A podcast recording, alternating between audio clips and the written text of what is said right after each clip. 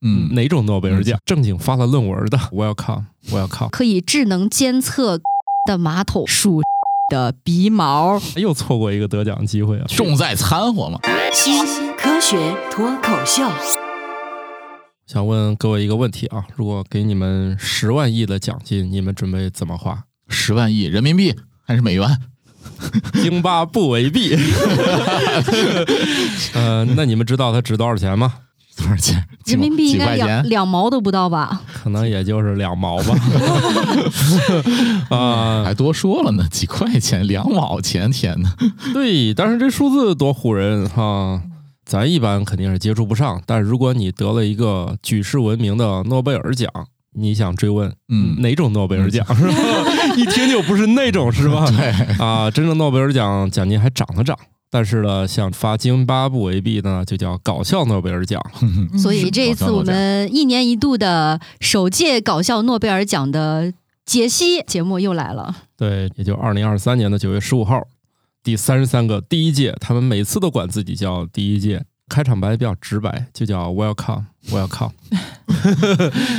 啊，所以我们看看这一次都颁了哪些奖。我们节目是《生活漫游指南》的子节目，我们叫新科学脱口秀，报道报道这个第三十三届首届搞笑诺贝尔奖，他们这个整个活动都是以搞笑为主线，但是呢，颁出的奖项都有一个特点，都是正经发了论文的啊，也就是说，至少是经过了嗯，调查研究， 对，别看这些研究不太正经，但是呢，这些获得了搞笑诺奖的人当中有不少，可能在未来的几年获得了真正的诺贝尔奖。对，所以他们经常每一届开场呢，或者是嘉宾里面，经常会请到真正的得诺贝尔奖的人过来扫地。对你以为是颁奖嘉宾是吗？ 没有，对扫地对扫什么东西呢？是扫一样非常传统的玩具纸飞机。但以前呢都是线下举办，所以嗯会场里每个人都可以向台上扔，然后最后由诺贝尔奖获得者过来扫纸飞机。但是呢，现在一直还都在线上办。对，应该是去年开始。包括今年一直是这种线上网络直播的方式来对做这个搞笑诺贝尔奖的颁奖，对我猜测啊，嗯这疫情都过去了，他们为什么还选择线上呢？哦应该就是预算没没钱吧？了。还 是不太有钱？ 对，因为我专门去看了搞笑诺贝尔奖的这个官网，他们在官网介绍完了今年的所有奖项和颁奖的细节之后呢，最下方有一行说。欢迎大家给我们捐款，对，确实没什么钱。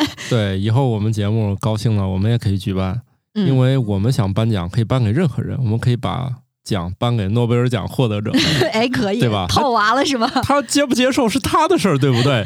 对，而且你想想，搞笑诺贝尔奖的获得者们，他们得到的礼物是什么呢？今年除了刚才提到的十万亿的津巴布韦币，呃，还有一张诺奖得主签名的证书和一张能折成空盒子的纸。这个纸呢，能装十二罐小可乐，这对我们来说也不难嘛，对吧？对，除了那个诺奖得主签名不太行，但是我们可以自己假装签一下。 对他这个、呃、注意啊，还是个 PDF 文件，打印完之后，人家还专门说了，不保证能装下十二罐儿， 也就是说你搞了个寂寞，是不是？对， 嗯，那你说用薄薄的那种普通的 A 4纸，对吧？那也够呛，可能还得选那种纸壳子，还是得硬度比较不错的纸壳子才行。反正每一年，我觉得啊，这个奖最大的难度就在于把一件这样的事儿，就是做这么极致，每年都挖空心思想怎么搞笑。啊所以今天我们节目里面四个人，也就当做是套娃颁奖嘉宾吧， 再来嗯对介绍一次。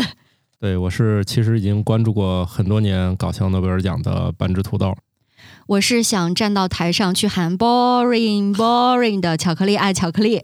我是这个想拿一次这种搞笑奖的王大夫， 哦，那你得发论文儿对，啊。我先特别好奇，王大夫你想做什么 课题？嗯，暂时也没想到什么课题，哦，主主要是你得有趣重在掺和嘛，对吧？啊，我是第二次参加搞笑诺贝尔奖节目录制的莫奇，嗯哦，这样的联系啊，哦真的是好棒的。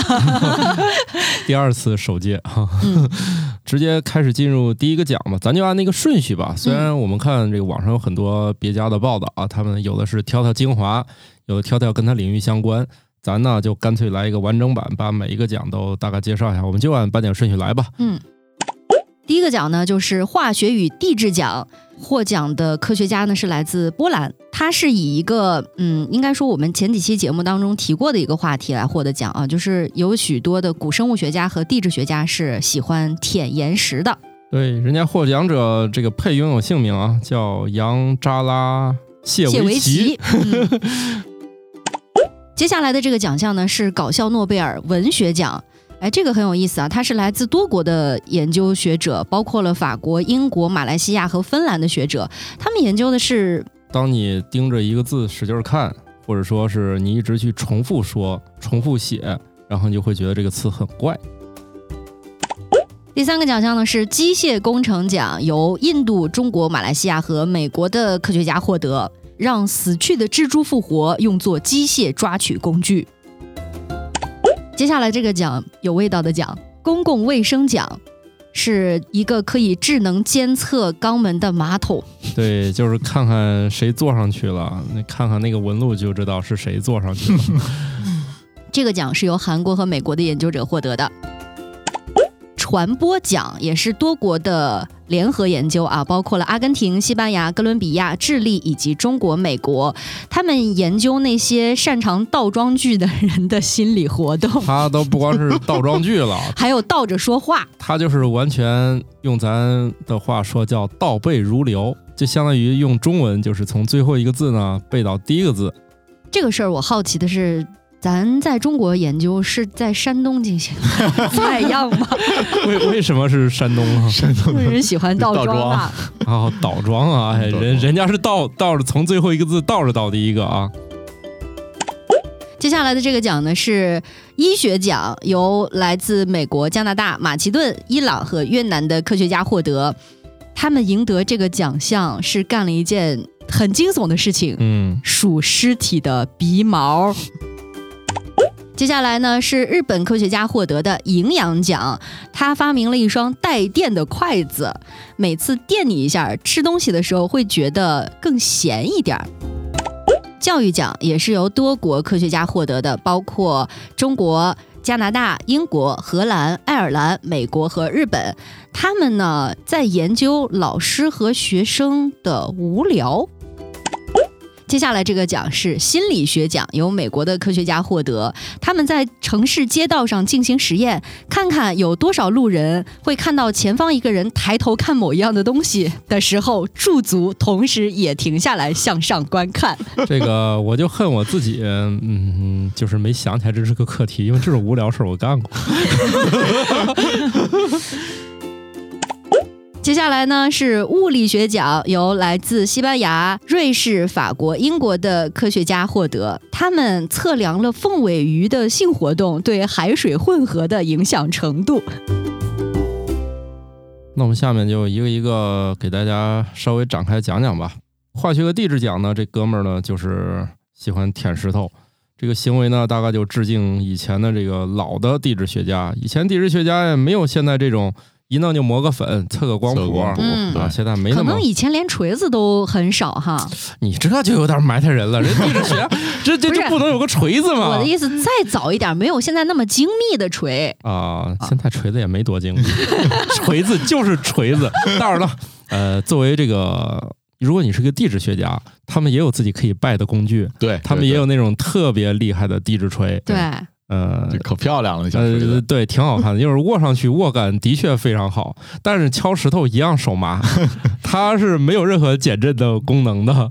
曾经还有一个校园传说，嗯有一个贼潜入了学校的宿舍，但是呢，他踩点儿有失误，潜入了一个地质学系学生的宿舍。当哦，他回过神儿来的时候，已经被手握地质锤的学生们包 围了。嗯对，这个地质锤呢，大家都肯定很好奇，像他们出去野外是怎么把工具带上车的吧？登记一下就可以了。那种锤子应该挺小的，哎，不小，那个东西肯定不让你带上车。我那一次尾随了一个人，我说你这咋上高铁？你肯定上不去。他说你看着，一会儿他就上去了，就登记一下就行了，登记为工具，科学仪器吧。嗯所以老的这个地质学家呢，也没啥新玩意儿，那就上舌头呗。所以你看以前的这个科学家，他的那个研究方法真的是探索了人类感官的极限。嗯，在上一期节目的时候也总结过嘛，神农派学者嘛，选一下，对，这神农派，比如他就泥岩中的贝壳化石，它燃烧之后呢，把灰烬放到舌头上呢，觉得像火一样的燃烧，而且还能尝出苦涩的味道。和尿味儿，但是哥们儿，你你是尝过尿吗？就是说，你在形容这个味道之前，你是怎么知道这个东西是那个味儿？是不是？嗯、可能觉得闻着香，啊，那就是有氨水的味儿吗？然后他又把那灰烬一吐呢，说舌头上又留下一丝甜味儿，你这这还挺复合的啊。这个用现代美食的观念叫，这不就是层次丰富哎，对，人家有什么前调，啊，嗯，前中后调调，，对，对还对，还有一些矿石呢，他就认为尝完以后呢，有点像酸辣。怎么吃个石头还吃出酸辣粉儿的感觉来了？对，这像以前咱说那民国那时候酒腻子是吧？弄一石头蘸点儿那个，嗯舔一舔，还有拿铁钉子，对，铁钉子蘸酱油，舔一舔，然后揪揪，是不是？嗯嗯，这有有点这意思啊，只不过你看用对地儿了，你就是地质学家；嗯，用不对呢，这一天就是拉一天洋车消遣一下哈，区别还是有点大啊。反正获奖者啊，就说其实本人呢也喜欢舔，他主要是觉得把那个面儿一打湿以后，看起来就更清楚岩石的那种纹理。等会儿他出野外就不能带瓶水吗？ 非得用口水才行是吗？不是口水啊，比较节约，你水吧一洒，哗，全都倒上去了。 人家那个意思就是尝那种没有刷干净那味儿，人家连那个砖头瓦块一块儿连品尝。哎连粉尘什么的你尝不到，你给人洗干净了，人家就觉得这不是刺身 了。嗯 对，他说主要是敏感的舌头也能分辨颗粒度啊，还有这种多孔的岩石能产生不一样的质感啊，口感它不光是味道，它还有纹理啊、层次啊，舔起来爽不爽啊，是一个我感觉立土豆体现在的特别想去舔石头。不 哎，甜。我我觉得以后搞笑诺奖完全可以设置一个新的固定环节，就摆一溜各种各样的石头，大家然一后起舔来的科学家们一起舔。那得多准备点儿，因为听起来直接舔就够恶心了，还大家舔一块儿，还一起舔，那就轮流舔，那就更恶心了。你看有一些活动，它会设置什么冷餐会嘛，嗯，舔石头那是真的冷餐呐、对，这让我想起了，嗯，其实有一些活动当中这种事儿也并不罕见，就是大家一起舔。你要是对咖啡有兴趣，可以报那种叫杯测的那个学习嘛，嗯，这然后杯测就是把那咖啡粉跟开水充分混合之后，然后呢，你们就从比较高的温度就一勺一勺的往嘴里面嘬。就一群人呢，拿着自己的勺儿，就一直蒯那个同一个碗儿里的。注意啊，是反复的蒯， 就是相当于你们这群人吧，拿这个勺儿撇一勺儿，在嘴里一嘬，然后舔干净了，在边儿上那个一盆儿清水里面涮一顺涮一，下，啊又回到那个接着再快一那个个那个杯子里再㧟一勺，要从高温一直㧟到，要么它先没了，要么温度降下来了，不能再喝了。好歹旁边还有一碗清水可以涮 一涮。那也是先用嘴先舔干净了，去清水里涮，要不还剩点那个咖啡汁儿，多不雅呀！涮到那儿，所以我还是建议啊，以后大家要不参加这样的活动的时候，拿几张酒精湿巾吧啊， 擦擦。嗯，反正就这样的活动吧，我也是不太能理解啊，所以我参加的比较少。 要不你这杯咖啡喝完了，旁边又多一杯，这咋办？哎呀，这咖啡有点黏呐。 有点糊嘴。 注意啊，作为科学家还是有点谱的，对于自己拿到的这个岩石，呃，如果你自己不是很有数了，也不建议大家弄啊。大家去没去过天津的那个国家海洋馆？那里面就有一个你能看见它的清洁化石的一个一个展厅，啊就是有工作人员去那儿清洁那个小化石，像贝类的化石，一点一点抠。有的时候他就会拿那个小喷酒精的那种东西去喷一点点水去扫，挺嗨，有意思的。那那都是表演给你看的，对，就是表演给你看嘛。嗯啊其实那种贝类的化石也不是很稀有的呃，他们真正抠那个机器都可先进了，是那种高速震动那种小针尖儿，看那些科学家那屋子跟咱正常人，哎，估计王大夫进那屋子肯定就嗨翻了。 嗯，你呃能见到很多超级有趣的工具，王大夫快乐屋加一，对，而且摆一屋子化石。我说这能顺两块儿，我说不能，今年工作就指着这玩意儿了。 大家不要效仿我啊，你只能开玩笑的问问，可不敢真动手啊。要么有人毕不了业，要么有人没工作嘛， 这都是他们翻山越岭、跋山涉水，好不容易弄回来的。而且人家可是分级别的。高级的那种是要随身携带的。如果今天发现那种觉得自己这辈子就靠这一块石头就荣耀了，绝不离身的，啊，嗯下一个呢，就颁出的就是文学奖，还搞得就跟我是颁奖嘉宾啊这不是我们的梦想吗？啊，是是，以后我们自己弄一个，嗯毕不竟过我们一年说这么多嗯冷门的这些研究，哎、是，我觉得这个文学奖应该是莫西老师会特别的感兴趣吧？爱看小说吗？哎嗯 呃，我记得有一种神奇的小说叫做这一本书里面绝对不用某一个词。还有的那种重复来重复去的字呢比较多的，还有什么一句话小说？好像我看过那么几本英文小说，里面就是说，它整篇小说里面好像就十三个单词还是多少个单词，我忘了啊。然后就不停的排列组合，组合出来的一篇文章。 哦，那还有更简单的，男人的脑中除了性还想些什么？后边里没面有了，一个字儿都没有。 在中国没有允许出版，所以是以本子的方式和这个作者另外一本书的著作绑定一起赠送给你了。这个研究是这样的：如果一个字呢被你看了多少次以后呢，你就会不认识。这个重复的方法呢，在实验当中是不停的写的这个词 t h e，大家都很熟悉了，英语里都会有这个。让一百二十个人呢不停的写这个单词，有些人呢大概写到六十次就受不了了，平均写到二十七点七次以后就不认识的这个词了，就觉得已经手已经写不下去了，或者说呢已经就不认识这个字儿了。这我有个疑问啊，就是 T H E 这三个字母写这么多次，有点不可思议。你要说中文吧，方块字，那对于老外或者对于中国人，咱们自己人来讲，它那个方块字你可能稍微复杂一点，可能你时间长了，写作次数多了，可能确实有点问题。但是就三个字母，我确实是不太理解。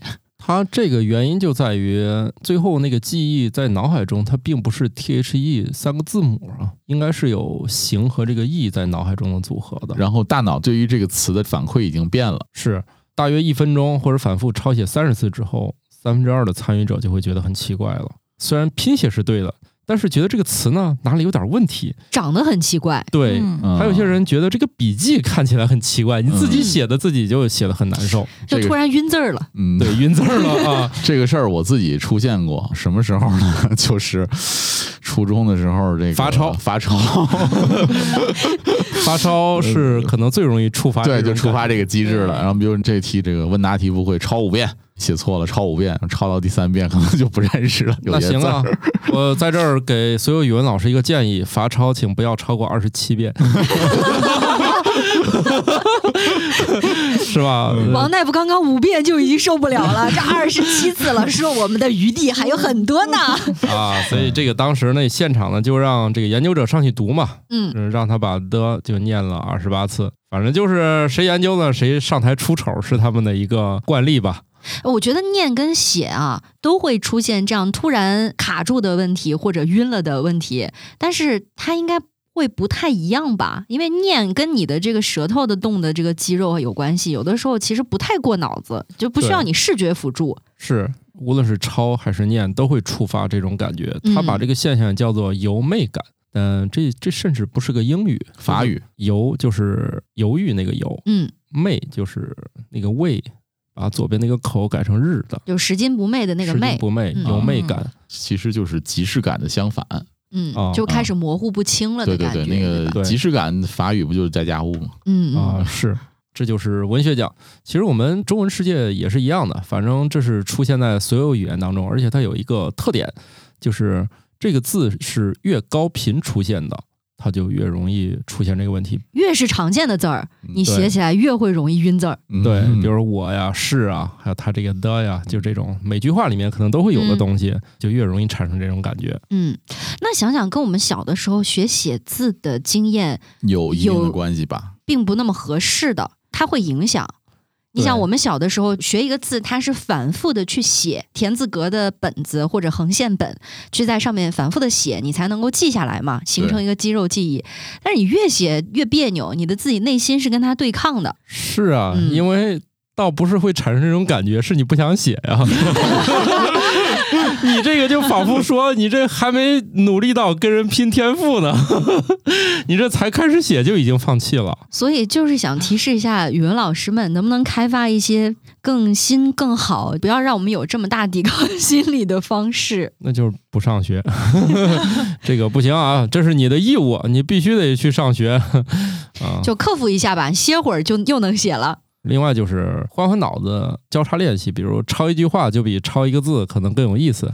哎，我好像加大的， 完，这个学生们更恨我了。明明我不过脑子可以抄五遍，所以一口气能抄十遍的狠人，他一定是没过脑子，他才不管这个字是啥，在他眼里是一幅画儿。以前我就见过，就是脑部拿两根儿笔一块儿 抄是吗？两根儿，我见过能抓四根儿 的。而啊现在有机器的，可以插一对排。对对，机器不是没有灵魂，每遍都一样嘛？你这不能糊弄老师是吧？你嗯拿四根，儿，它还是有点区别的。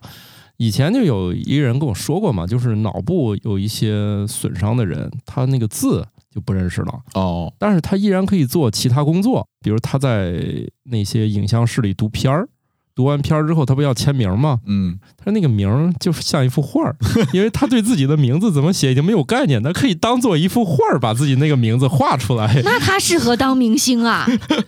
啊、对啊，就是很有意思啊。那医生开处方不都这样 吗？那个哦，你要这样说的话，我确实有过那种一场给人签个上百次名那种，签着签着，我确实，我要不写成那个连笔跟画画一样，我有点下写不去下了去了。啊，对嗯我很我我也确实感觉很奇怪。哎，这样一说，我自己你看又错过一个得奖机会啊！对，嗯，提前签好不行吗？不行啊，人家都是那个现场才发给他们，哦他们就一个一个过来。还有那种现场的签售 会，印章呢？不行啊，你这太没诚意了，你给人 没有灵魂。没有灵魂。你买到的书里面，如果已经有签名了，要么就作者起大早跑印刷厂签的，另外一种呢，印刷厂给你寄来一沓那个纸，跟书里一模一样，每张签完之后，你给印厂寄回去，他最后可以装订时候给你订进去。还有一种呢，就是你俩都不用干。那个印厂里可能有人干这个活儿，哦，他替你签就行了。哦天哪，他不一不一定是印厂，就是你找一朋友去替你签就行了。你说土豆老师的颜值又没有到那种可以举办握手会 的地啊步，哎所以还是得靠签名这种方写式真。照，写就是真我也没有想到，突如其来为啥要签一两百次名字？像咱这种也不像人家那么出名是吧？很少有这机会，所以也没有应对，哈哈，不凡尔赛了。咱就说下一个奖吧，叫机械工程奖，用死蜘蛛作为抓娃娃机上的那个爪子。我看了他这个得奖的这个视频了，就类似于啥呢？是一个。呃这个蜘蛛呢，它把这个身体上呢插了一根针，这个针呢封好口，然后往里边打气，那个针看起来像什么呢？就是就注是射做针头。对对对对对，就像对，啊针它头一样。就是一个注射器的针头，只是他们可能不太想在野外找到那种不知道死多久的，所以他们自己先用零下四十度给蜘蛛先冻了一星期， 冻硬了， 冷鲜的是吗？对，要冷鲜的，然后才开始使用。嗯，也不知道那他是们把那个蜘蛛戳到针上的时候，蜘蛛内部的内脏啊什么的这些体液的部分是去掉了嗯吗？那没有折腾，就那么小玩意儿，你再折腾完，你还咋用啊？都 都碎了都。严格控制这个注射的这个压力，不然的话就打爆了。对，你就轻轻弄就行嗯。他把针头扎进去之后呢，用五零二粘上 的。是原来这是五零二广告是吗？五就零任二何一种能粘住的胶水吧，哦，我觉得这个行为啊，像极了我小的时候折腾那些动物。 我怎么就没拿奖呢？哎呀，你也玩过昆虫啊？你们玩归玩，都没想起来发个论 文。对，是啊，啊，这样我小的时候还干过一件事情，就是让动物来作为发动机发，动机对，我抓那个一种叫花萌。把它的腿呢，拿一根棉线绳拴着，让它飞。好家伙， 我看它能飞多远，以及下面能挂多少什么样的重物。以前拴过一些小的种子呀、糖纸啊，就各种不同重量的东西。我看它还能不能把那个线绳和下面的东西带起来。嗯嗯以 嗯，前枪害小动物，大家手段都五花八门的，拿个草再逮点那蚂蚱穿过过去，， 对，弄一串儿。对，你看科学家玩蜘蛛就玩出了迷你机械手，嗯听着就很高级，对吧？是它一只这样的抓手呢，可以开合七百次，能抓起蜘蛛一点三倍的体重，或者说二点六倍自身的这个体积，反正两者之一吧。你不能弄太轻是吧？我怀疑是不是空气阻力不太好提起来。那嗯，也挺厉害的，因为你要是做过机械，你就知道抓取还有紧固这个要求是其实是挺高的。蜘蛛既然能够用气动或者是液动这个能控制它，那说明它其实这个关节的力量还是很大的。这里提到这个液压系统，应该是空气，它空气是吧对，它使用的是空气。嗯，你这个娃娃机调的再软趴趴，它也能抓出 来七了。百次估计 也总有能抓住的机会了。况且人家这每次都抓实了，这跟娃娃机那不一样是吧？你投多少回币， 你得看他这一次是 是是软趴趴的，还是这次真加的。看了这个奖的视频啊，还有动图，我觉得可以给那些抓娃娃机的商家给一点点小的提示，就是关于娃娃机抓手的样态，嗯，比如说到什么万圣节之类对，改的。一改哈。搞那种主题式抓娃娃机，就用蜘蛛的那种腿儿，看着也挺吓人的。哎，而且是一根线，后边跟吐司一样，是吧？嗯哎，挺有意思的。你说抓娃娃机，我想起一个那天看到的一条新闻，日本有一个去抓娃娃的一个用户呢，去投诉说这个世嘉的一个抓娃娃机有问题，抓不上来东西。报警以后呢，警察来了，然后就让这个店家解释一下为什么投了这么多币都抓不上来东西。然后这个店家说不可能，肯定能抓下来东西。然后就当着警察那面抓了两百多次也没抓上来。他那个夹子，他就故意设置为不加力，嗯对对，不使力嘛。嗯我有一次现场看到过工作人员拿个钥匙把那个门儿打开，在那儿捣鼓，好像就是在调试抓娃娃机抓夹的松紧度。嗯啊，有那种商场里可能他们那个费用比较高嘛，这是我亲眼见的啊。我妹妹带着她家小孩儿，小孩儿非要抓，抓了半天，刚准备走啊，旁边工作人员说：“别急，没抓上来是吧？来，我把娃娃放到这儿，你呢现在就抓，几乎搁到那个口儿了，你知道吧？”啊，然后他又伸了一次，还没抓上来。工作人员说：“我重新摆，又给他摆了一次。他只要把那个娃娃弄翻了，没有抓上来，工作人员就重新又给他摆好，摆到最佳位置，让那个抓手直接上。你知道，光这一招啊，又抓五回。 最后啊，那个人说：‘你别放弃，我这一次我再给你弄一回啊。’嗯弄完之后，果然就抓上来给他了。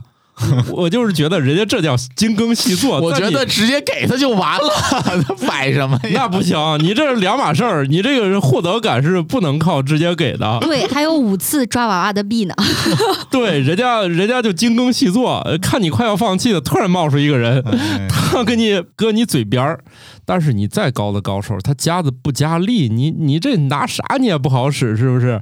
愣是又在那儿抓了五六回，心满意足的花了天价。哇，这个商业模式真的是太厉害了呢！ 这关键是配人，你知道吧？咱见了我没见过，就是配个人在那儿搁那儿陪你玩儿了。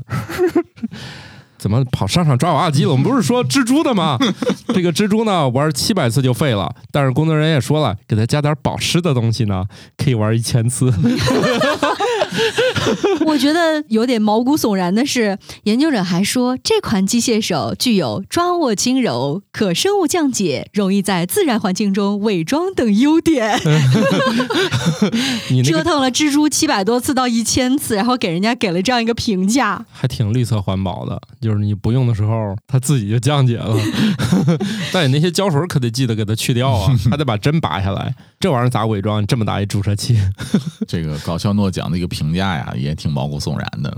他说，这基本上开创了一个被戏称为“尸体机器人学”的新领域。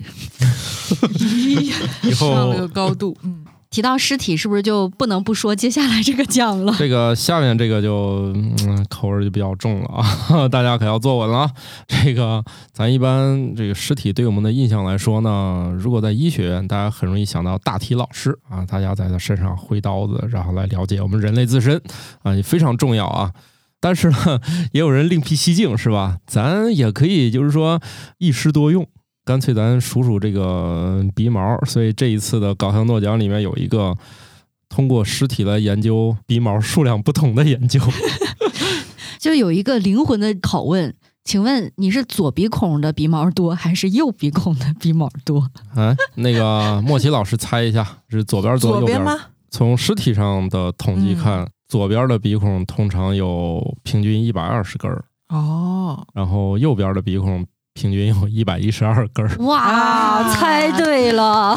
这里面，我觉得看这个研究 最厉害是在于，他们为啥要研究这个事儿？说如果你是一个斑秃患者，你的呼吸道就更容易感染。也就是说，如果你掉头发，你还掉鼻毛，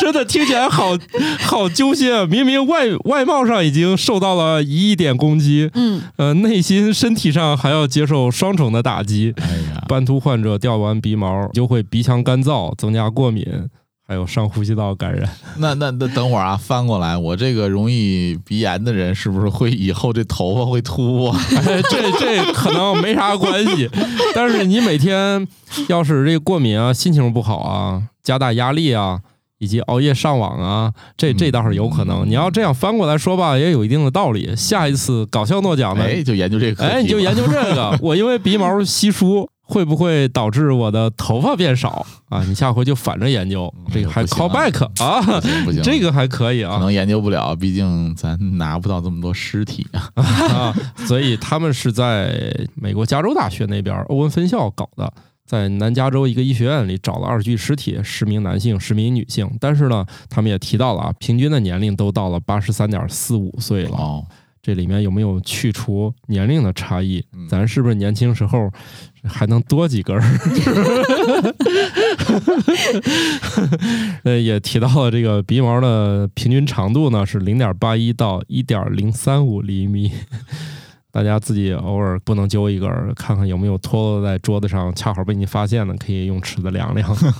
但是我发现，通常我们会认为年纪稍长一些的人鼻毛更突出，嗯，年纪稍长的是人因为鼻不毛太修剪吗？我不太清楚，这个还真有观察，倒不是鼻毛，就是年龄大的人眉毛也长了。你你们想想那个老寿星的那个样哎子，不是不是，你们说的事儿有一个重要的因素，你看啊，人家也要去收集人口统计学呀、死对亡原原因啊、伴随疾病。你们说那事儿有没有忘一件事儿？他们可能退休了，退休哪有那么大的压力呀、各方面长得都比较茂盛，是不是？哦，退休了之后，老寿星他一天都忙着长那个眼睫毛、长眉毛、长鼻毛、啊是吧？啊，对呀、没没没别的事儿了呀。你像咱这想长，那那个不条件不允许啊。想想房贷，啊，想想娃娃的学习成绩嗯，啊，这几个一哪个想不掉头发呀？哪个都头 秃，头秃，顺带不就掉鼻毛吗？回来了，然后鼻也秃是吧？ 嗯鼻也秃。你说这些科学家的研究让我的内心充满了焦虑。嗯本来掉头发，后面就嗯得把那个抹头发那种叫什么喷剂啊， 啊，一起连鼻毛一一块块儿儿一块儿 弄一点儿在鼻子里面转几 圈儿。我瞎说的，那玩意儿不见得能能在那个鼻腔里用啊。对，此处不构成任何的医学建议。 我好像在某些平台上看见过女性把治疗男性脱发的这个药物涂到眉毛 上，啊，哦，其实有一些少数民族，他们在民俗当中就有使用相关的药草。新疆那边有一种叫乌斯曼草，好像就是板蓝根。哦，它嗯涂啊到眉毛上。对，从小就要涂到眉毛上。他们传说是那样会促进眉毛的生长，会很浓密好看。其实我觉得可能是色素的作用，好家伙，再加上本身他们的体毛相对来说就是要浓重一些的嘛。是这事儿有点迷惑呀。我见了有些的女的，她反而是把眉毛都弄掉，让它好画。那是因为实在没什么眉毛了，哦，误会就误没有会。必要留了。 那误会误会，我这个更复杂了确这实个我确实没搞懂，因为我确实见过那个没有眉毛就往上画的，我在想为啥把这剃这么干净啊？也许是美妆博主，哎，是他要经常改换眉形。对，哦，嗯行了，我今天这个节目我收获特别大， 解决了我长久以来的一个疑惑，我还真不知道为啥要把那个弄掉。不知道今天这期节目之后，会不会有听友回家对着镜子开始数自己鼻毛？ 主要是不好数，对太嗯难数这个挺你难你也的不能全弄掉是吧？人家也是找大体老师在那挨个挨个拨弄的给大家提醒一下，不要随便揪鼻毛， 啊、不能揪啊。对，很容易感染什么毛囊炎之类的。需要修剪的话，有那种专门的修剪器，嗯，反正我觉得电动的不太好用。后来我就买那种就那种小剪子，前面是个圆圆头儿，头，对嗯哎对它不至于往里一捅扎着自己了。大部分鼻毛修剪器是铅笔头儿的那个橡胶头儿一样的那个玩意儿，它里面会旋转的。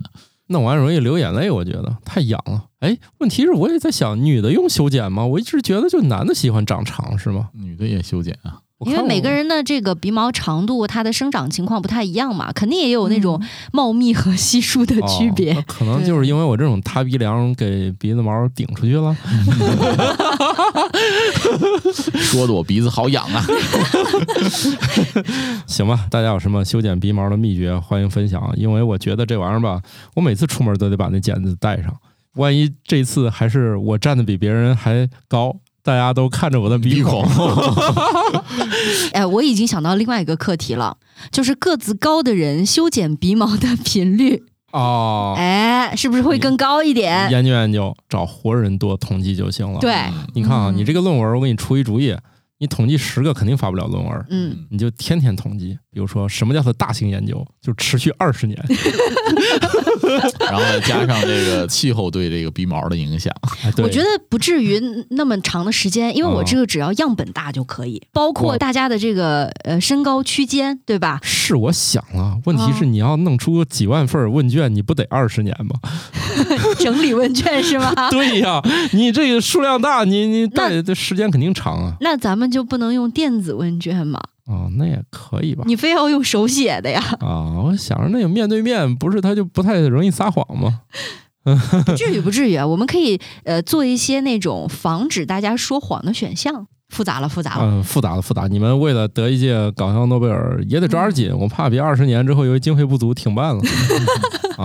那后面就得咱评了，咱评自己就方便多了。嗯、自己给自己发奖那呗。那肯定了，嗯呃，今年咱就看看能不能自己给自己发一轮儿。好，朋友们，你们有有什么自己的研究，也欢迎发给我们啊！如果我们手里一共就这一份儿，肯定把奖授予给你。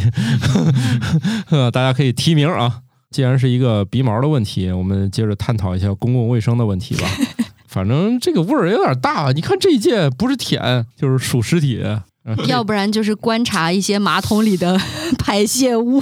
对，我觉得这玩意儿吧，这这这美国有点落后啊，我们这儿在这个方面已经遥遥领先了。这我们不知道女的怎么样，我们男的去看电影，商场里对不是肯定会有那个玩意儿，对，啥东西啊？就是就就是那种小便器带有。智能分析的一个系统。对你尿完了，哎他还说客官记得扫码拿结扫码果。拿结果，对，就能分析你尿样里面的这个 各种元素的水平。啊对，很神奇。我一估会计儿一会儿我给你看照片，我拍下还来。拍一张，真有病！一群人在那儿尿，你又没刷，万一混对一块啊儿，了。不，它那个结构是这样的，我仔细的观察了一哎呀下，哎 呀，王大夫真的是机械达人啊，连这都仔细观察了，啊来给就我们是说结说构是。这样，它那个取样器那个位置啊，上面有一层小滤网儿，男性撒尿的时候呢，对着那个去尿。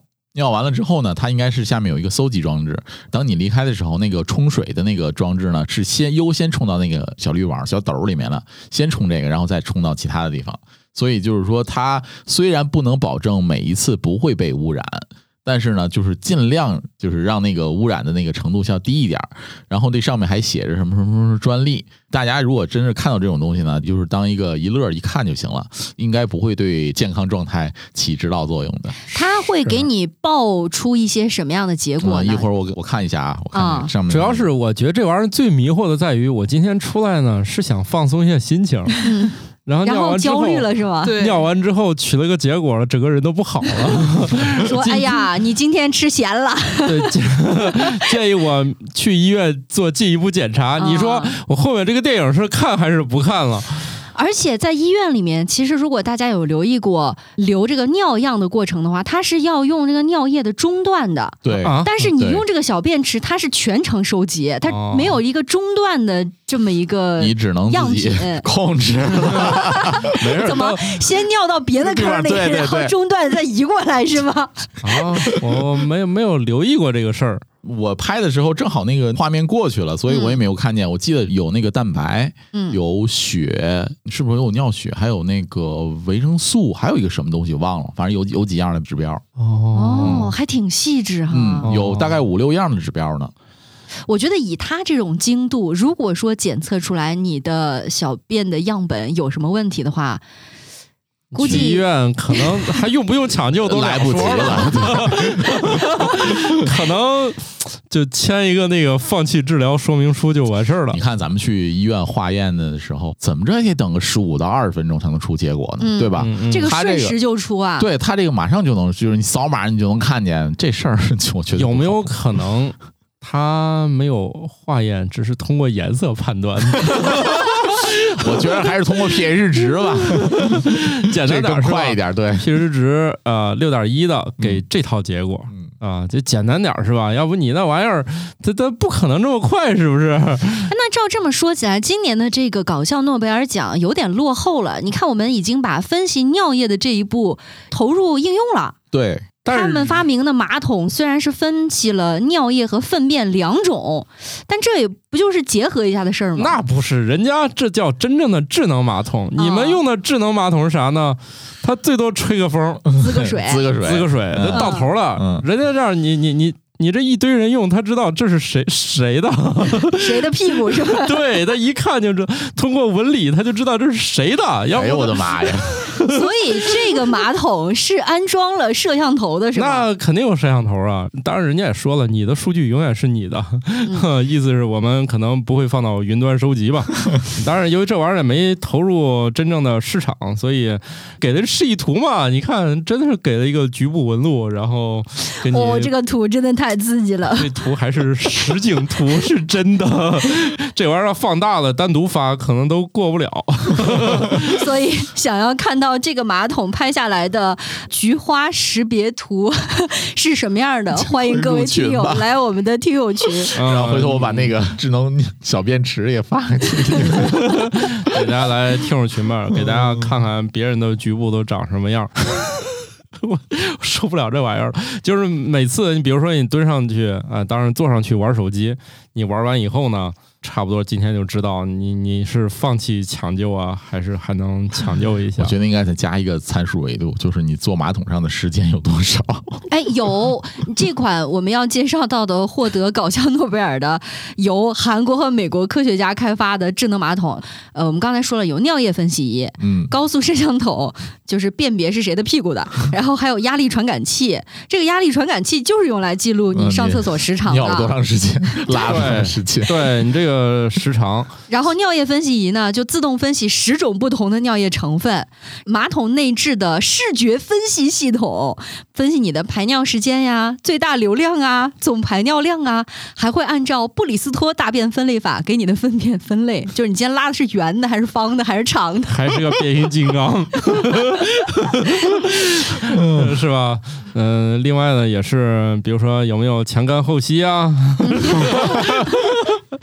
它还是那种组装式的模块化的设计，还能够再加装一些什么呃模块，就能检测你的粪便当中有没有一些病毒啊、细菌呐、还会几分钟之内生成报告给你。啊，这实个东现这西，个智能化疫情防控，我觉得这东西可以按 DLC 付费卖。，对， 跟现在那个新能源车一样对就把所有硬件都给你装上，对啊，上去再说这个每每样多少 钱。对，而且它这个数据是通过无线网络自动上传到云端的。那云端啊空间你是不是得买？人家说了，你的数据是啊，当然了，也可以上传到云端哎对呀加密嘛你自己的加密云嘛嗯嗯，啊，大你便你的大便云大盘便，云。 我去，这比啥攻击都猛。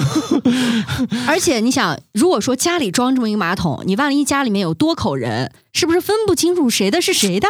坏了坏了，嗯这事儿有要问不题说人了家是智能模块化的，就是用还有纹指路纹识别系统，还有刚指才纹、肛门识别系 统，啊对， 还有之前的那个菊花检 测系统。对它目的是啥呢？ 也很也很朴实。极少数情况下，当你坐在马桶上，突然被站在旁边的其他人按冲水键， 哪有这种情况啊？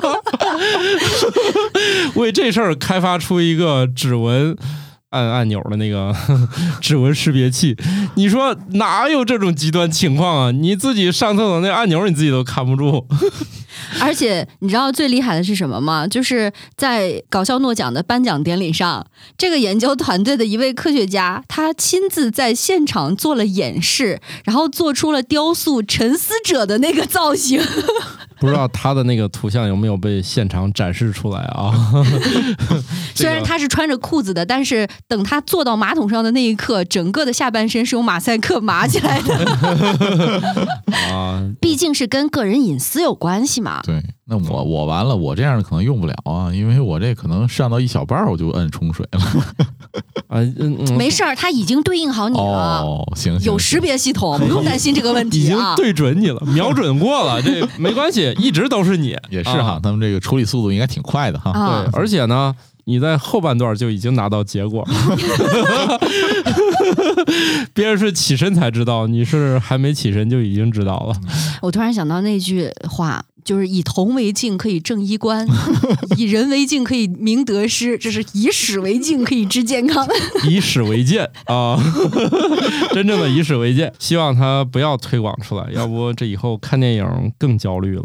哎这样上哦，还是不 上，这是个问题。 哎，那要不我们在听友群里面也发起一个讨论吧。在这期节目更新之后呢，我们会发起一个小投票，呃，愿意使用这款可以监测你的尿样和粪便样本的智能马桶，你是愿意用还是不愿意用？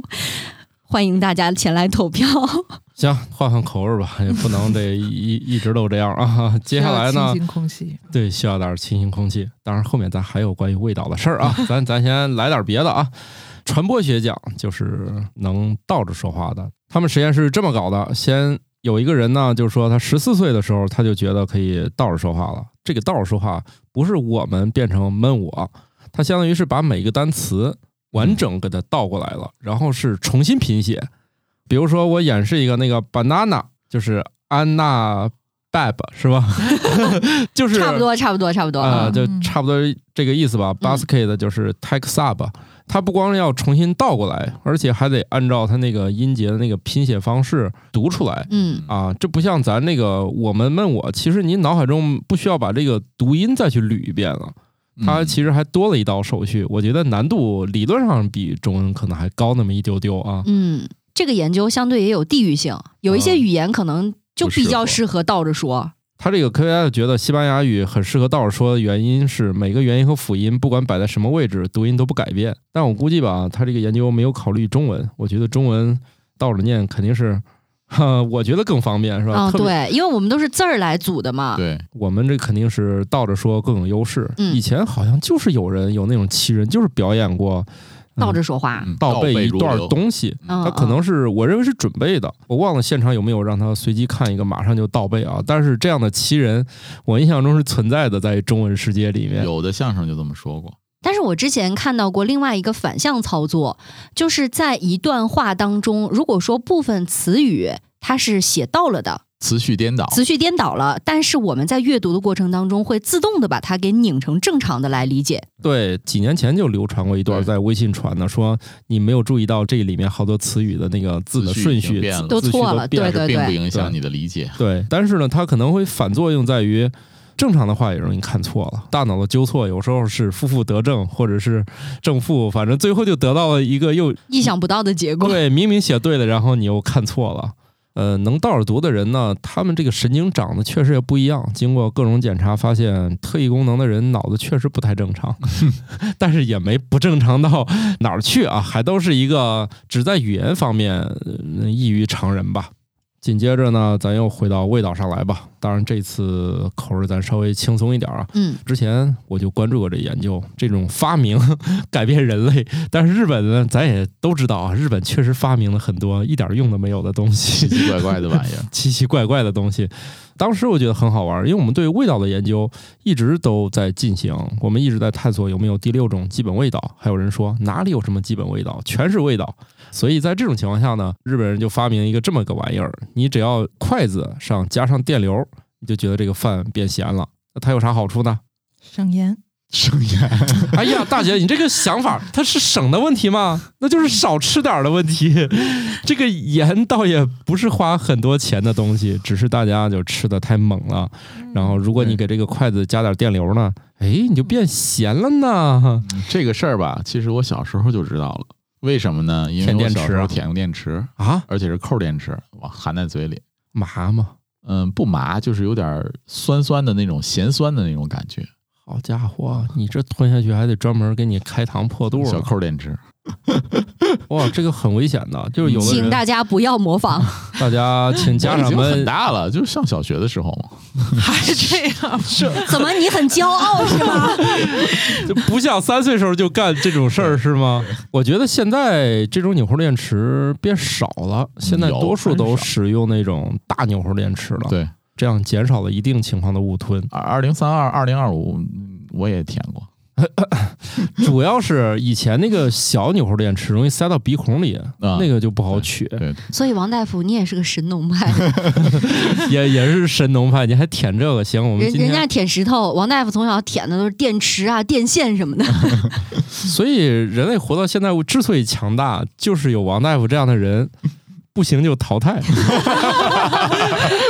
就是嘴贱的活不下来。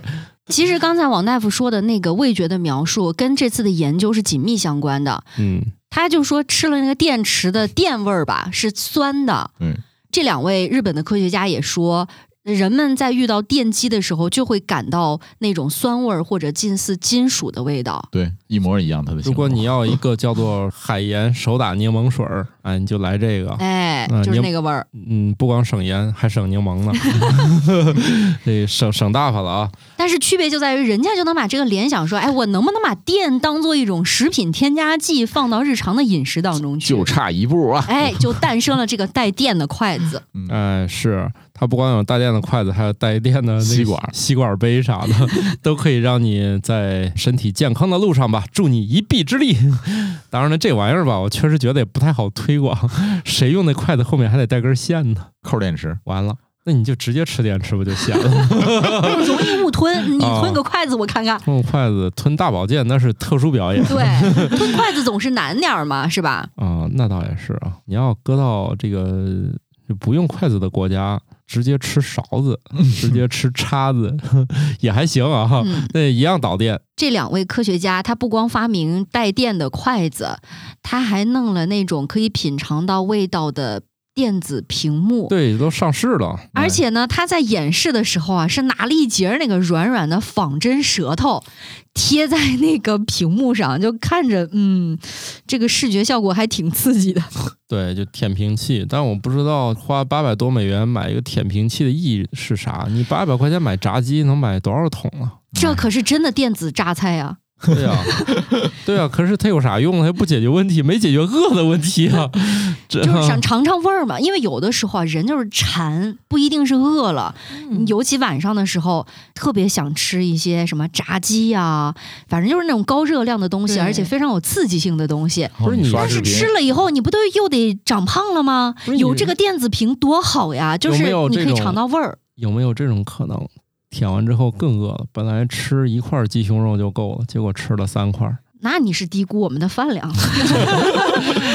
本来就要吃三到十块是 吗？对，现在就不吃了。你想，光这个电子屏幕卖八百七十五美元，那不得给它舔够了呀？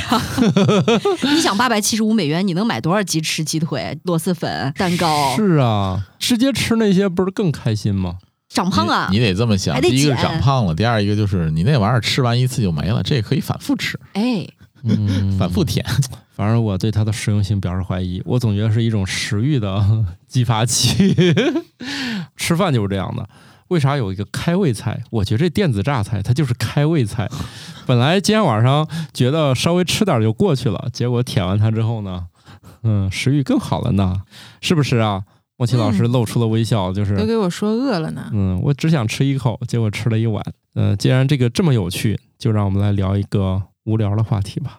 哎，其实这个无聊的研究，我觉得跟诺奖每次的固定环节，一个小女孩在台上喊 “boring”，哎，这主题又给嵌合上了，是吧？他们这次真的研究的就是对 boring。无聊。这个这一条呢，其实当时我在写我的每天的素材的时候，这条我是想写的。看了全文通读了好几遍之后，我觉得这个文章一点有用的点都没有抓住。跟我们说说它的结论是啥？结论就是，无论是课堂上老师觉得无聊，还是学生感到无聊，这个学习都学不好。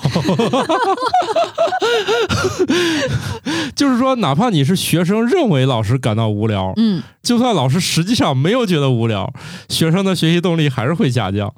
哦，所以他主要的针对的目标还是研究老师，就老师无聊了，嗯，学生觉得老师无聊了会导致什么样的后果，对是吧？对，一旦让学生觉得老师，你是不是觉得这一此课很无聊呢？哎，这课就白上了。他就说了这么个结论，我也不知道研究这个是干啥。其实我看原始的那个文章里面还提到了考试，如果学生在考试当中觉得无聊，也影响他的成绩。 那考试还能津津有味儿，还还很有趣吗？我觉得可能无聊也不会吧，因为毕竟考试还是一件有点紧张的事情吧。哦，嗯补充一下，我怀疑这两个不是一个研究，反正我我嗯看到的就是有点相关吧，但我不知道是不是同一组人。那就是学生他觉得，比如题太简单，是不是会无聊、嗯、哦，也是哈。啊？以及题太难，是不是也挺无聊？我就想到了以前中学的时候有一种考试叫会考，对，那个卷子它是要比中考的简单要简单很多的，嗯，就是属于那种大部分科目十分钟就能做完。哦是他为啥叫会考了？只考你 会的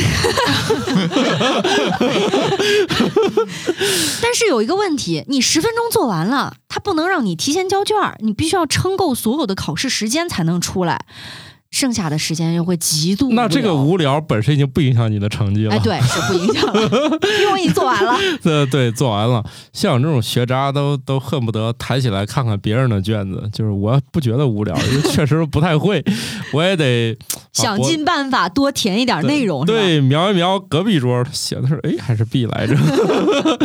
哎，这都年轻时候干的事儿，大家不要效仿我啊！我没有再补考一次就不错了。 啊，这个无聊研究我们也没什么好说的，但是呢，下面要说的这个事儿呢，就是觉得我跟这个奖我也有点错过啊。嗯我们说一说下面这个啊，这一届的心理学奖，这心理学奖说的啥呢？路人如果抬头望一个地方呢，你会不会也跟着看？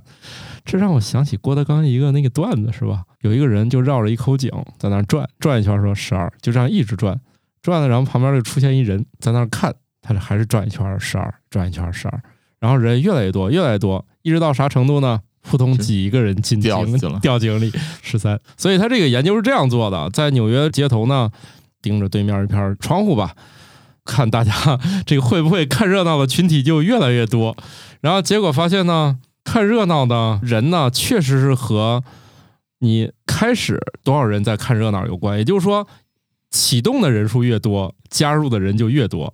你比如说，你找十个人在那儿看，效果不如找二十个人在那儿盯着看效果好。肯定呀！你在路上如果看到一个人很突兀的站在那里，抬头望向一样东西，你会疑惑，你就觉得这个事儿跟我有关系还是没关系呢？但当一群人聚集在那里，都在看同一个东西的时候，你就觉得哇，这应该是个大事儿，不至于说这么多人的判断都出现失误了吧？对他用了这么几组，就一个人看，两个人看，三个、四个、五个，后面就是十个人看15个或者十五个人看，嗯，记录了一千四百二十五名路人的反应。 好家伙，这又是那个某某先生围观了全程说，这是我见过最无聊的事儿。 对，最后就发现，你只要足够多的人在那儿看，就剩下人就都会看。一个人吧可以可理解，你一个人光在那儿抬头，人家以为你流鼻血了呢。但是我告诉你们，这实验我自己做过。 我想哪一年我在西安吧，哪一年了？那至少十五年前了吧？我那很，因为那儿也有那种桥嘛，我就站在桥上，我突发奇想，我这会儿往天上看，会不会有人也往天上看？ 我就一直看着天， 发现周围人果然也都在看。 这个实验我还真做过。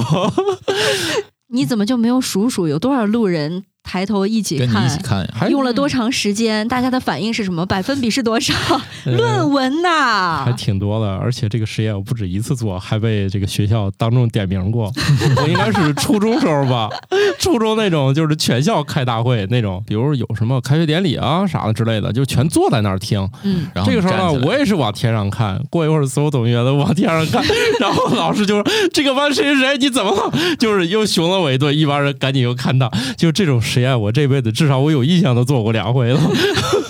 你看我哦你我不错了，你没有说出来这个看 飞碟，啊， 对我没说出来。你想这个周星驰大师和这个搞笑诺贝尔奖，我都错过了。我既嗯没有成为搞笑大师，也没有成为搞笑诺贝尔奖的获奖者。是长得帅点儿，也许还能当偶像剧男主。向上看，不让眼泪流下来。 难道不是不让鼻涕流出来吗？咱咱咱讲点理，就是你偶像剧也得遵守物理法则，对不对？你不能太离谱。之前节目也说了，偶像剧难道不离谱吗？啊 我没看过偶像剧都很离谱吗？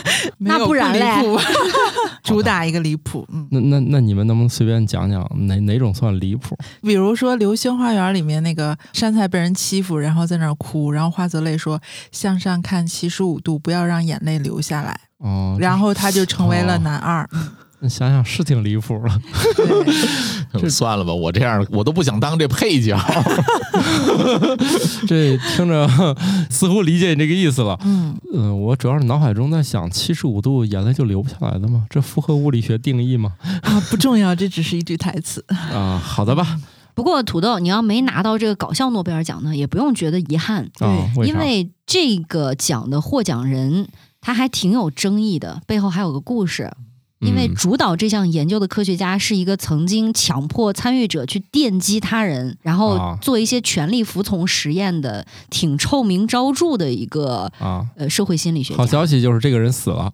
对他没有等到自己获得搞笑诺贝尔奖的这天，对，不知道他的这个、嗯、中国隔空的那个弟子现在怎么样了？虽然他们可能也没有什么学术交流吧。嗯，嗯不，知道为什么就殊途同归了呢？嗯，殊途同归，因为这很容易想到吧，就是嗯虐待别人的方法总是相似的，是吧？祝坏人这个早来早去啊。 最后来一个大家比较感兴趣的事儿吧，啊，对于一个生物来说吧。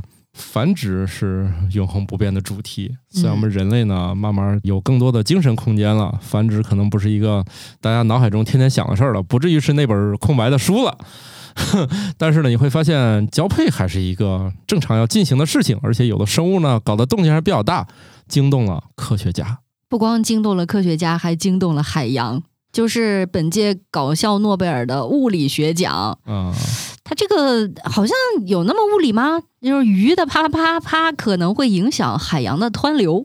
对它这个事儿呢，我也很奇怪，这个鱼是不产生什么那种动作的，对不对？无非就是你甩一下，我甩一下子儿的问题，那他得游啊，便于精子卵子混合吧。嗯，所以呢，他们就是在水里面这种团战的时候吧，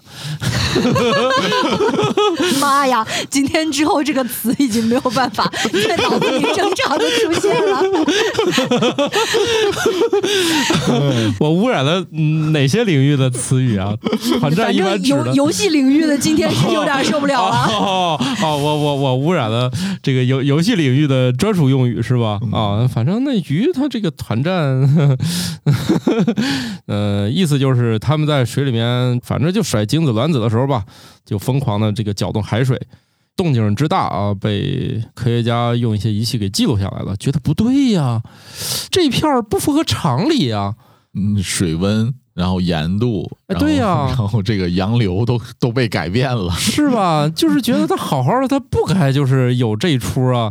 科学家的研究方法也比较粗暴，下网捞了一 下，捞上来果然就是很多这种鱼卵呀啥的，就是一网就抄上来很多。我让你们团战，我让你们没有后代。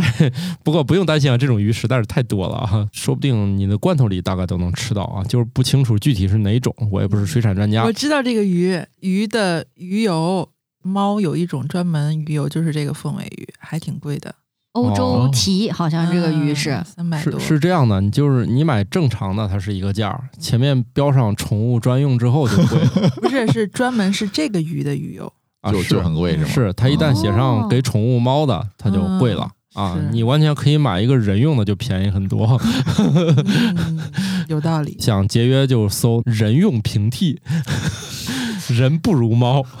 那你想想，怪不得那些宠物们不消停呢，吃了这补啊，嗯对 呀，人家都能搅动海洋 呢，对哦呀，有这道理猫也得搅动大气呀，是 吧？嗯至少搅动了你家。嗯，是，难怪这有时候这猫夜里吃完在屋里面来回跑，我们瞎说的啊，我们 瞎说的。我们瞎说的啊！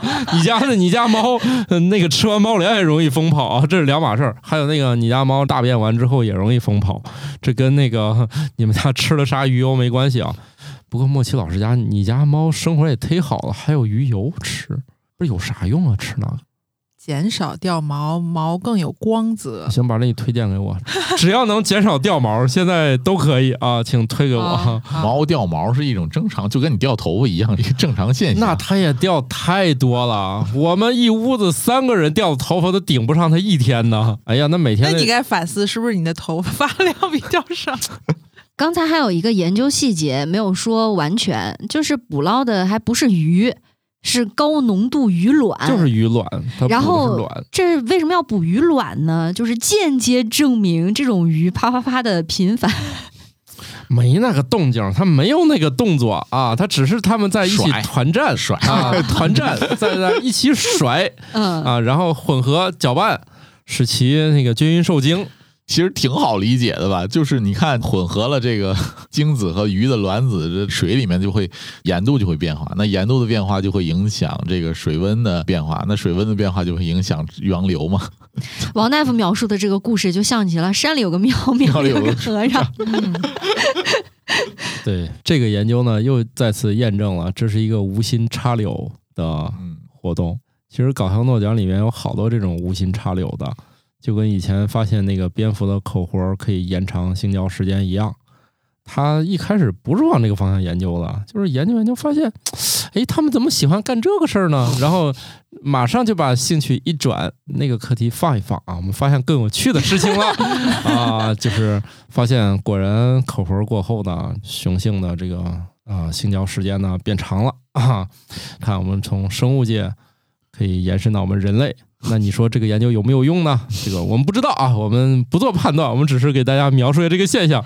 我们只是搞笑诺奖的搬运工。对对对对，这个这个效果呢，你们自行这个验证，我们那个提供不了更多的医疗建议啊。嗯，嗯、关于这些研究详细的数据或者信息以及相关的图片，欢迎大家来到我们的听友群。好的，那就这些讲了。他们的结束语是什么呢？这个一般的大会呢，最后还有一闭幕词是吧？对他们的闭幕词和他们的开幕词一样的简单。Goodbye。 Goodbye。 Goodbye 他之所以要再见呢，就是意思是第一届又结束了，他明年又是又一个又一个第首一届届， 对 又一个首届。呃，不过这次在颁奖典礼的两个月之后，也就是在十一号当地时间啊，晚上七点钟，他会在美国搞一个配套的活动，是搞笑诺奖的获得者和其他研究者有一个面对面的沙龙。嗯，呃，一个小的圆桌会谈吧，没有线上的转播，呃，你需要买票才能够进入到这个现场。那如嗯果说我们的听友当中有这个能到现场去的，欢迎给我们发来第一线的报道。好的，我们这期节目呢播出来的时间离这个搞笑诺奖颁奖有几个月了啊。嗯，有一个好处就是很多人已经报道过了，所以我们至少参考了以上公众号发布的文章，有果壳网、环球科学和差评，不止这些啊。呃，那还参考有包括搞笑诺奖的官网，啊，对，搞笑诺奖的官网是最重要的。 对对对啊，我们看了一些他的视频什么的，嗯，啊，包括它的参考文献。当然了，早期有一些我也自己也写过，所以脑海中有一些他们的这些印象，这些都是看似搞笑啊，实则也确实搞笑的研究。 希望每一个人都能发挥这个精神吧。你可以未必是发论文，但是你很有可能发现的一些这种生活上的一些趣事啊。如果你岁数不大呢，说不定呢。就会引你走向研究的歧路。 如果你像岁数比较大的王大夫呢，你有可能重新找到生活的乐趣。哎，我觉得就像搞笑诺奖官网提头的那句话吧，他说这些成就首先让人发笑，然后让大家思考，嗯就特别像相声里边前两年说先搞笑吧，不搞笑就太搞笑了。对对对，这也是我写科普这么多年的一个主要的精神吧。如果这个知识本身它是没有趣，就没必要写了。因为确实，我们现在知识已经足够多了，你不知道这些也不影响你生活，是吧？所以呢，我觉得科学带给我最多的感受就是足够有趣。那的接下来的一段时间呢，国内也会迎来这样一个非常有趣的盛会啊，嗯，菠萝科学奖要即对将颁奖了。如果大家有兴趣的话，也可以去关注一下。是好的，那大家对这些奖项有什么意见啊、建议啊，或者说你看看我们建议的的着吧你。 可以啊， 当然能建议了，你还能发邮件呢，是不是？嗯啊那可以因为你可以向他们推荐有趣的科研。哦，对了，还可以录制非纸飞机的视频，因为他们发布了一个专门的招募这视频的视频片段。嗯，对，大家都可以去到官网看看。另外，其实呢，这些搞笑的奖项呢，本身就是民众参与度也比较高嗯啊。而且你像波多科学奖也是啊，以前我就看到过，向大家征集谁觉得今年哪些研究项目非常有意思的，都可以向他们推荐。嗯啊，所以也是波多科学奖啊、搞笑诺奖都可以推荐。另外呢，我们也可以弄一个嘛，是不是？我我们们的生活漫游指南奖，对，大家这个都可以向我们说，今年在我们节目觉得哪个特别有意思，给他硬套上一个奖就可以， 说不对定年底我们就采纳了。是反正我们说了算。对，如果有可能，我们要能找到这团队，说不定还能把这个奖亲子版用邮件的方式，或者是口头通知的方式 发。 你就是想发给诺贝尔奖也行，他们都有邮箱，对不对？嗯，强行发奖， 这个他不领是他的事儿，是 不是？对，不领是他的损失。嗯，对哈、让所有诺贝尔奖的人都听听我们节目，好吧？那我们这集就这样，希望大家都能找到生活呀、科学的快乐。拜拜。拜拜。 Goodbye。新科学脱口秀由生活漫游指南制作播出，节目依然在进化，欢迎提出您的建议，请在微信添加好友，搜索小助手“生活漫游指南”的拼音全拼，加入听友群，用脱缰的快乐和天南海北的朋友们漫游吧。